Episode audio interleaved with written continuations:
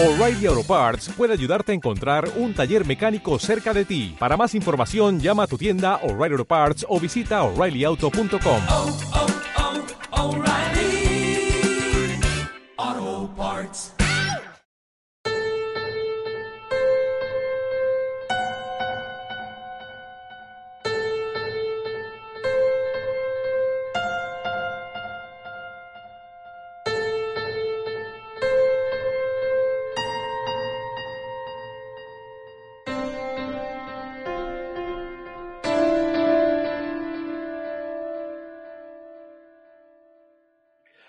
Bienvenidos, gente. ¿Cómo están? Espero que estén muy, muy bien.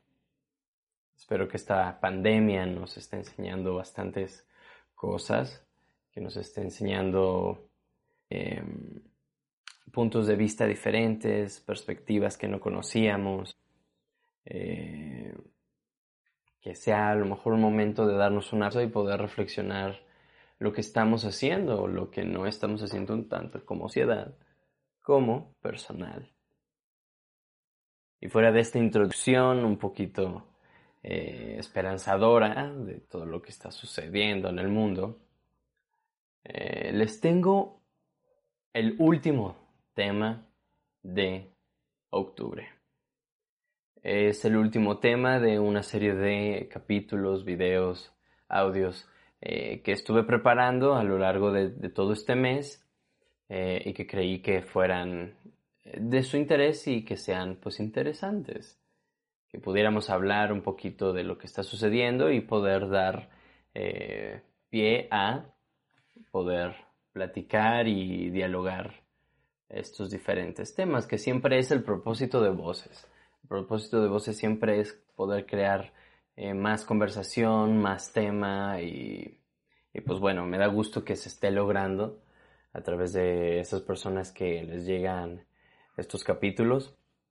Muchísimas gracias por escucharlos, compartirlos y por ser parte de esta pequeña comunidad, este pequeño nicho, por decirlo así. Y pues nada, les agradezco todo esto. Ya casi se acaba el año, ya casi, ya casi. Y eh, pues bueno, esperemos que el próximo año sea um, un año que se estabilicen las cosas, de que dejen de haber tantos muertos, tantas personas que se están yendo, tantas gente que eh, sin deberla ni temerla, por así decirlo, pues fallecen por ese virus que, que no es ficción, gente, no es, no es ficción, no es un cuento de terror, no es una película de terror, es la realidad y a veces la realidad es más cruda y más dolorosa que la ficción. Y es más eh, pesante y es más angustiante ver que poco a poco más gente se enferma, ver que poco a poco más gente la está pasando mal, ¿no? Al menos para mí, eh, en estos últimos meses he estado conociendo a más personas, eh, que se han estado enfermando, no que yo tenga contacto con ellos.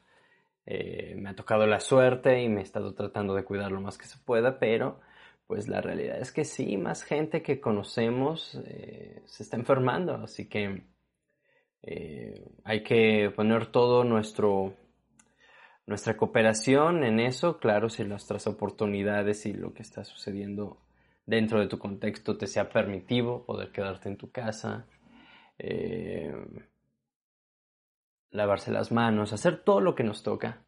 Eh, si tú haces lo que te toca y te enferma, pues ni modo. No podemos hacer nada más, ¿no? Así es el mundo.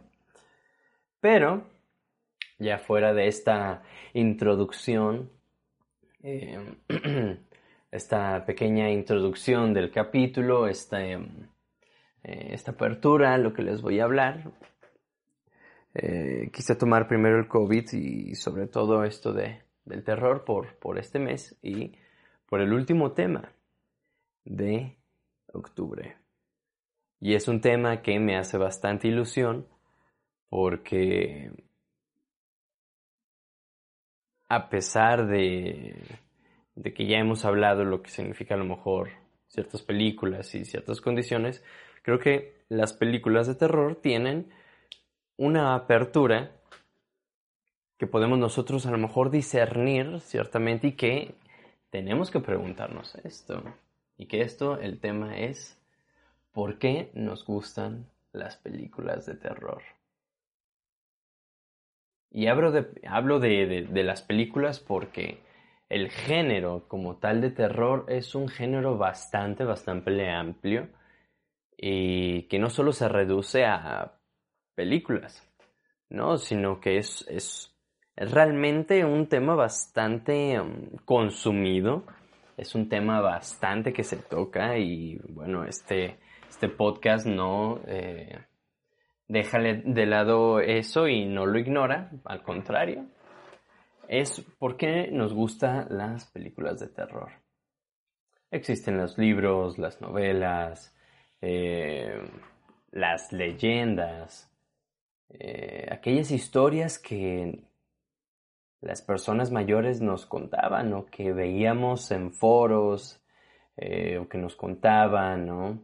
Nuestro primer capítulo de este mes empezó con, con, con las creepypastas, que son cierta parte una corriente de ello.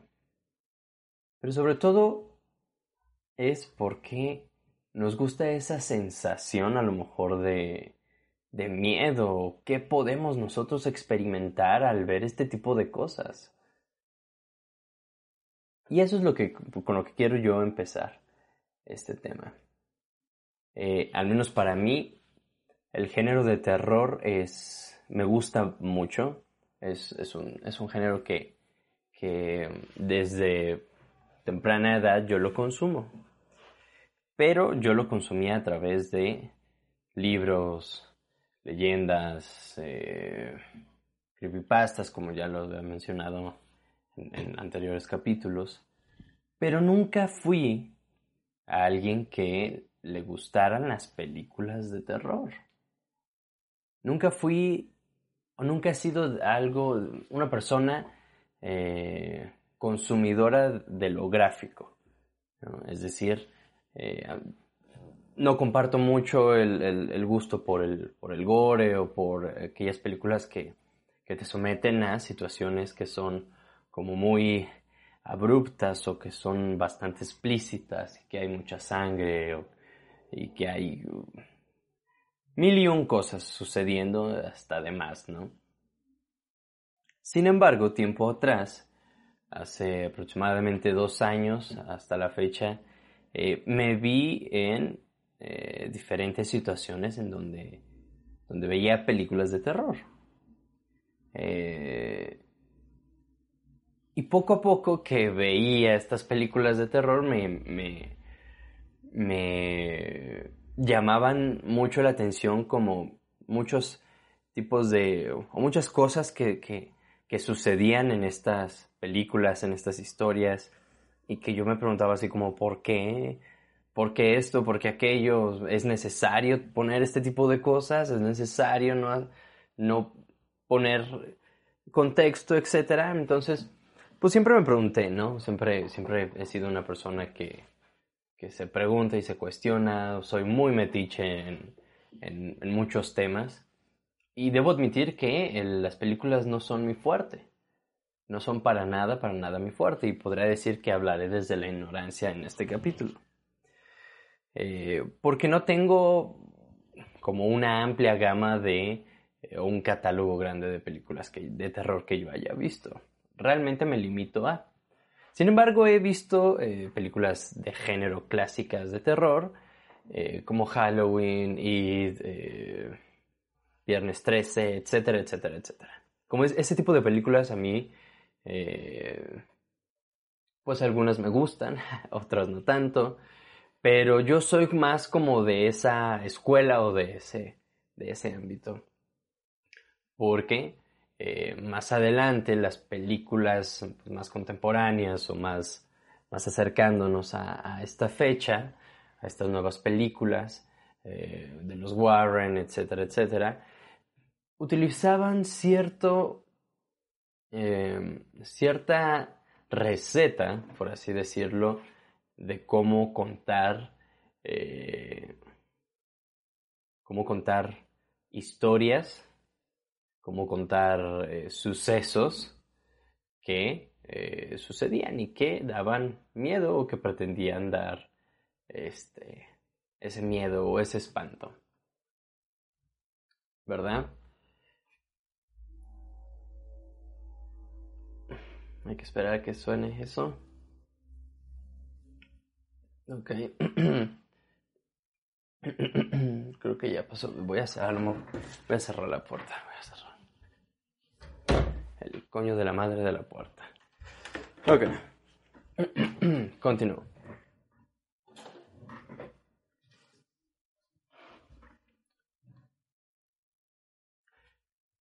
Todos los seres vivientes, todos los seres vivos, los humanos, los animales, eh, tienen un sentido de alerta, una condición que nos indica en qué momento estamos en peligro. Y tenemos dos opciones, a mi parecer. O nos petrificamos o corremos. Es una reacción natural de los humanos y de los animales. Es ese instinto de supervivencia que nos impulsa a reaccionar ante situaciones que conlleven un peligro o que conlleven eh, una huida, una resolución de lo que está sucediendo. Y las películas de terror creo que invitan o creo que tratan de plasmar ese mismo sentimiento, ese sentimiento de estar en peligro, ese sentimiento de adrenalina. Pero es una adrenalina eh, que de pronto se vuelve selecta, es decir, que eh, sabemos en qué momento van a pasar las cosas, en qué momento va a salir el fantasma o en qué momento te, va a salir cierta cara o te ponen en situaciones que pueden ser bastante predecibles.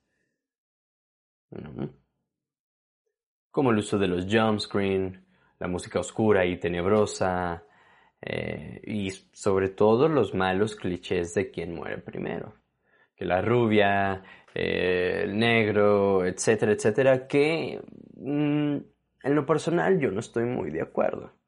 Yo no estoy muy de acuerdo que siempre sea el victimario aquel, aquel sector poblacional, por así decirlo, y, tratando de no crear controversia ni tampoco politizar, pero que se ven estos personajes o estas características que suelen eh, plasmarse. Y cuando tú estás viendo una película de terror de esa índole, de ese cliché, es como de no, no te veas por ahí, ¿por qué pasas por ahí? O no, ¿qué está pasando? No. Eh, y se vuelve bastante, bastante monótono. Sin embargo, eh, la última, bueno, a lo mejor no la última, pero la película, la última película de este género que me pareció bastante buena en su momento y que al final dio una bastante, bastante decepción, fue la película de El hombre invisible. Esa película eh, yo la fui a ver de una manera improvisada, de una manera como de, bueno, estoy en el cine, ¿qué hago? Eh, quiero ver una película, estaba eh, ahí con, una persona, estábamos ahí platicando de qué íbamos a hacer. Eh, yo le dije, bueno, pues a ti te gustan mucho las películas de terror, veamos una película de terror. Entonces la empezamos a ver y sucedían bastantes cosas que yo se las recomiendo, véanla, la verdad sí, véanla pero pues en lo personal es bastante interesante. Entonces empieza a suceder eh, ciertas condiciones que apuntan a que algo más sucede, a que lo que los personajes piensan, ven o inclusive deliran está sucediendo y, y es muy buena porque te hace creer que entre dos polaridades entre, entre dos formas de poder eh, justificar, por así decirlo, la situación o las situaciones que estaban pasando y te pone en una, en, una balanza entre si es cierto, no es cierto, esta persona está bien, no está mal, eh, y empiezas a hacer conjeturas, pero al final decepciona. Porque es tanta la polaridad, o te puede decepcionar o te puede gustar bastante. Porque es tanta la polaridad que llega a tener la película que eh, sucede eso. Sucede esa o gran decepción o, gran afán. Y no solo ese, ese tipo de películas te ponen en situaciones eh, tensas, que creo que eso es lo que hacen las películas de terror. Tensan el ambiente a tal manera de que estás tan a la defensiva, pero es, es una defensiva cómoda. Es decir, no va a pasar nada en el sentido de, pues no va a aparecer ese monstruo al lado de ti o no va a saltar de la pantalla eso que estás viendo eh, y te va a comer o etcétera, etcétera, etcétera, ¿no? Es una tensión cómoda, es una tensión segura, es un estrés controlado, es un una impaciencia tranquila, ¿no? Y que creo yo que a lo mejor eso hace a las películas de terror tan consumidas, o que se han vuelto de cierta manera uno de los géneros que más dinero eh, recauda. Hay bastantes películas de terror que salen al mercado y que son bastante consumidas. Inclusive hay nichos de personas que superanalizan y supercritican eh, las películas y que tú los puedes encontrar en internet. Tú simplemente puedes buscar y Ahí hay todo. Sin embargo, ¿qué nos hace seguir viendo ese género? ¿O por qué hace ese género tan popular o tan visto que nos muestra más y más y más y más?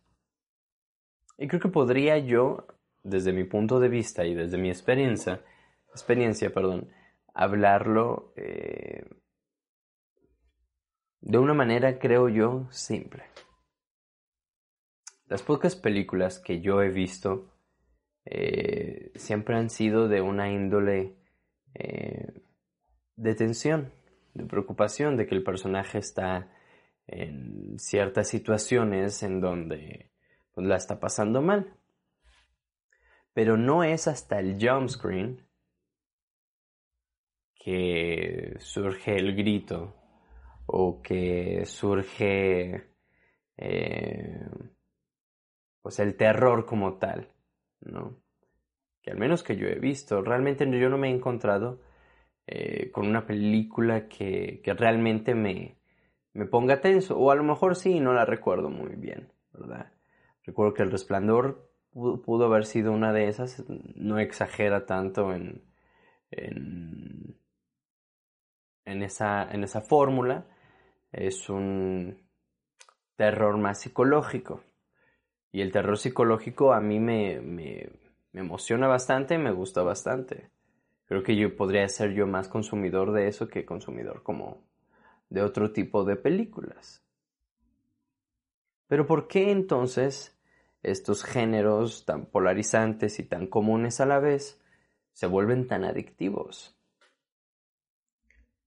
Y es que la adrenalina, eh, esos mecanismos de defensa, esos eh, saltos, son adictivos. Se convierten en una, forma de vivir. Y a lo mejor podría ser eh, tu vecino, podría ser tu compañero de clase, podría ser este, tu compañero de la escuela que eh, le guste tanto el terror y que tú lo ves serio, lo ves tranquilo, pero en ese momento el corazón late a mil por hora. Y es que en el terror se desafían tus grandes miedos. Tus más grandes miedos se desafían ahí. El gore, el terror psicológico, por así decirlo, los fantasmas, los asesinos, eh, suelen tener cierta, o, se caracterizan por tener cierto tipo de personalidad, que hasta cierto punto empatamos con ellos. Que podríamos jugarle un poquito en ese sentido, pero bueno, no hay que hablar tanto de eso, no quiero hablar tanto de, en ese aspecto. Y aquí es cuando los videojuegos entran. Porque hasta cierto punto nos dan, en lo personal, un poquito más de esa experiencia del terror. O nos dan un poquito más de la experiencia de la adrenalina. Porque las películas te obligan a ver lo que va a suceder.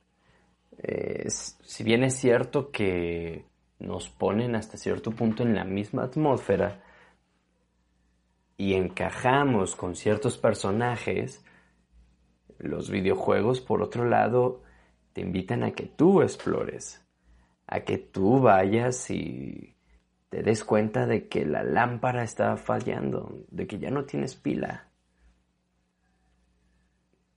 títulos como Slenderman, Outlast eh, e infinidad de, de videojuegos que te ponen en situaciones bastante, bastante complicadas. Y que es ahí donde, al menos en mí, la adrenalina y ese sentimiento de, de desesperación surge más.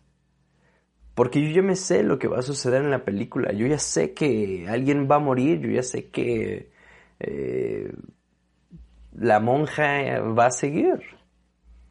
¿Sí? No hay manera de que yo pueda hasta cierto punto definir el rumbo de los personajes. Sino el rumbo a lo mejor las acciones que podemos tomar. Y es ahí donde el verdadero terror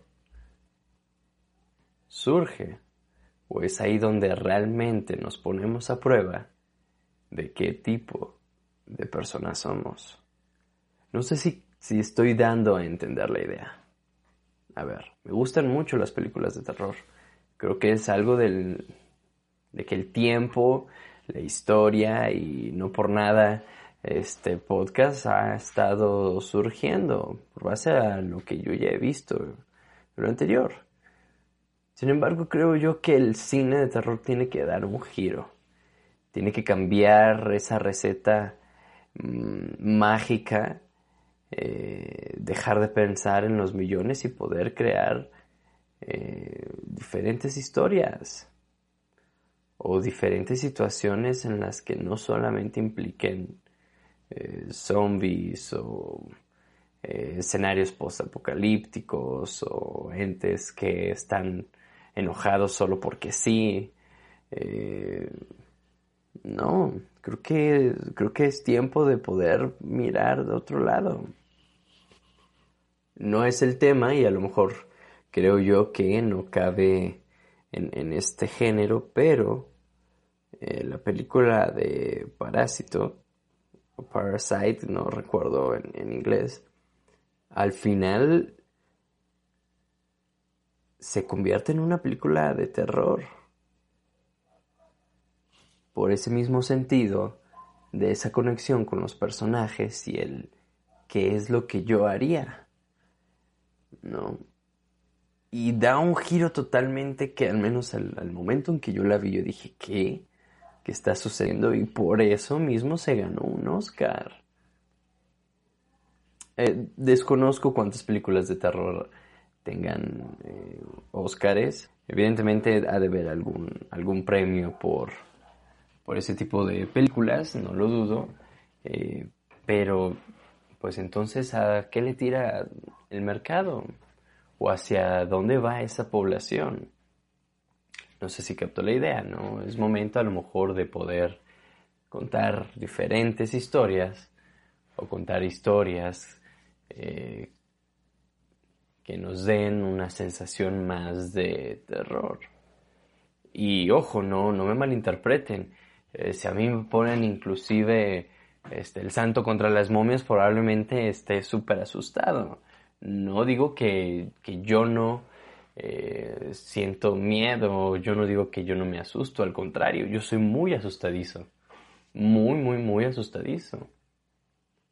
No me gustan mucho las películas de terror, sin embargo, eh, considero que debe de haber alguna otra manera de, de poder hacerlo. Yo jamás en mi vida haré una película de terror, eso es, eso es evidente, pero creo que es momento a lo mejor de poder cuestionarnos eso, de que la misma receta, el jump screen, el fantasma, el esto, pues creo que debe de cambiar, Hollywood tiene que cambiar, ¿no? Por ejemplo, la película del faro estuvo buenísima en lo personal y que transmite al menos esa idea. Entonces, creo que, creo que es momento de, de hacer eso. Por esa misma receta, a lo mejor que tanto hemos consumido, pues ya no es tan complicado o tan difícil eh, hacer una película, creo yo, de terror, ¿verdad? Y el terror em, o la emoción del miedo, de la preocupación, de la angustia, están muy ligadas a ciertas cosas. Eh, pienso yo que puedes sentir el mismo terror o el mismo temor cuando te le vas a acercar a alguien nuevo. Para coquetear a lo mejor, para preguntar algo, ¿no? El cortejo, eh, las interacciones humanas pueden ser más eh, difíciles de afrontar que las películas, ¿no? O que van de la mano, que van ligadas a esas sensaciones que nos impulsan o que nos dan adrenalina, ¿no? Es, es interesante, creo yo, poderlo pensar de esa manera, porque son riesgos. Y no por nada está el dicho de eh, la, la, curiosidad mató al gato. ¿No? La curiosidad, aquello que, que, brilla en las sombras, aquello que, que no sabemos, ese hoyo, esa, esa, esa nada, esa nada es la que inclusive nos impulsa la que inclusive puede darnos ese sentido de, de, querer más y más y más y más y más, porque nos estamos enfrentando a situaciones cada vez a lo mejor más complicadas o más producidas o más elaboradas donde empezamos a congeniar y empezamos a decir sí, sí, sí, sí, esta película es buena o esto está bien y le damos y le damos y le damos. ¿no? Pero la película o las películas de terror que más nos gustan o el por qué nos gustan las películas de terror es por esa sensación. Pero es una sensación posterior a la película. Inclusive la mejor película no es la que te da miedo en ese momento, sino después. Porque aún existe esa sensación de que ese algo nos acecha, que al final pensamos que algo está debajo de nuestra cama, que en algún momento al abrir un ojo, nos estará viendo de cerca. Aquel monstruo o fantasma. Porque al final las películas de terror no van de efectos especiales, no van de el mejor jump screen, ¿no? Van en relación a implantar esa semilla o a implantar ese miedo que nos va a acompañar mucho tiempo. Esas son las mejores películas de terror.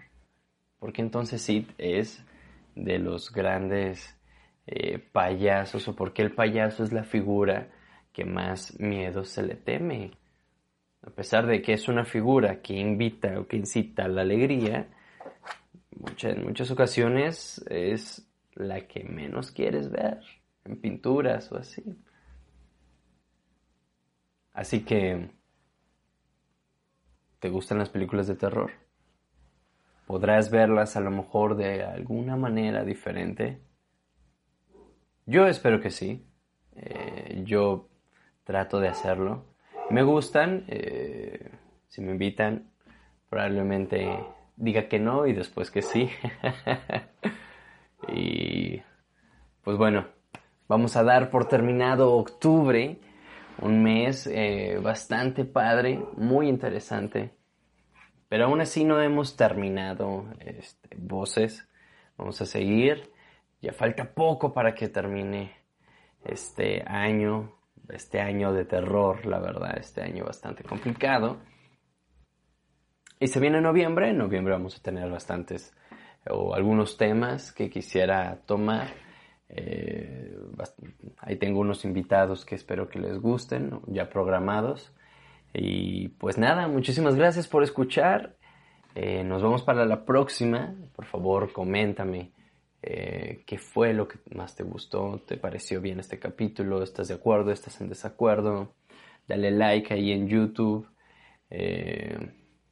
Sígueme en todas mis redes sociales, como todo siempre lo repito al final. Estoy en Instagram como arroba voz-es-bajo. Estoy en Facebook como voz-es. En YouTube, suscríbete por favor, estoy ahí en voz-es. Eh, sígueme en todas mis redes sociales para poder platicar y poder ver que podemos seguir comentando en estas eh, películas y en estos temas, ¿no? Y pues nada, muchísimas gracias por acompañarme otra semana más y nos vemos para la próxima. Muchas gracias.